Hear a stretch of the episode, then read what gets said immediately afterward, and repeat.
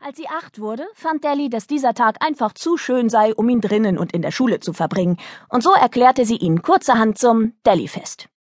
Bevor sie ging, schrieb sie noch schnell auf einen Zettel Bitte entschuldigen Sie Delly, sie kommt morgen wieder. Sie unterschrieb und gab ihn den Deadbarn-Zwillingen mit. Schließlich sollte sich in der Schule niemand Sorgen um sie machen. Und weil jetzt alles geregelt war, machte auch sie sich keine Sorgen und schaukelte und rutschte fröhlich auf dem Spielplatz so lange, bis Verena Tibbets in ihrem Streifenwagen vorfuhr.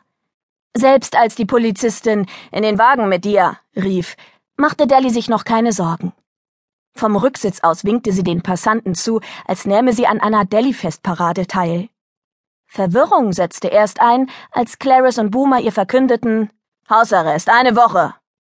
Das ist ein Katastrophenfehler, beschwerte Delly sich empört. Niemand widersprach ihr.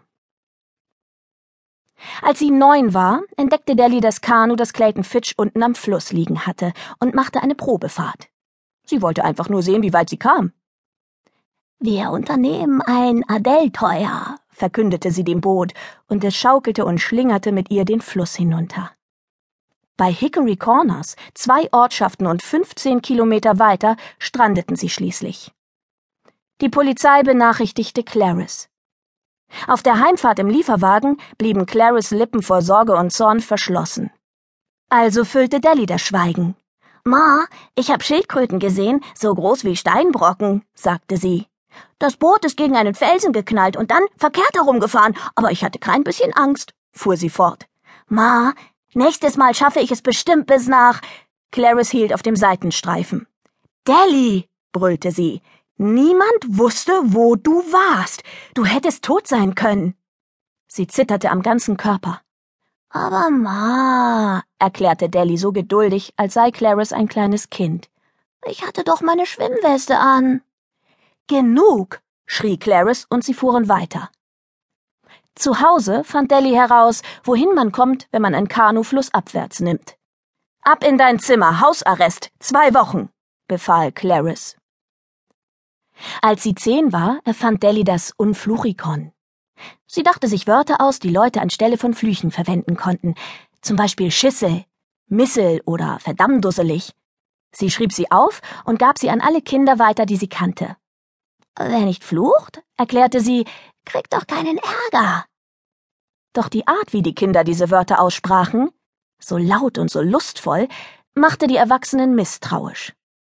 Sie begannen Fragen zu stellen, und alle Antworten deuteten auf Delly und ihr Unfluchikon. Dreimal musste Delly zum Nachtisch Seife essen. Mit Schaum vor dem Mund jammerte sie, aber Ma, ich hab doch gar nicht geflucht. Darum geht es nicht, erwiderte Clarice. Worum dann? blubberte Delly. Clarice schüttelte nur den Kopf. Und es kam noch mehr.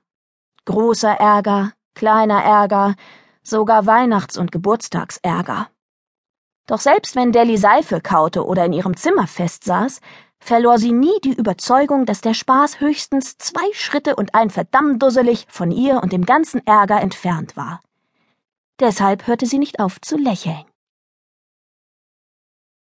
Vielleicht lag es ja daran, dass sie so winzig war. Möglicherweise aber auch an ihren krausen Locken oder daran, dass sie so oft schlimm genannt worden war. Jedenfalls veränderte sich Delly, als sie elf war. Und zwar nicht zum Besseren. Zuerst waren es nur Kleinigkeiten. Sie machte keine Hausaufgaben mehr und fiel anderen ins Wort. Nicht, dass das neu gewesen wäre. Delly hatte schon öfter ihre Hausaufgaben vergessen und mit guten Manieren hatte sie noch nie geglänzt.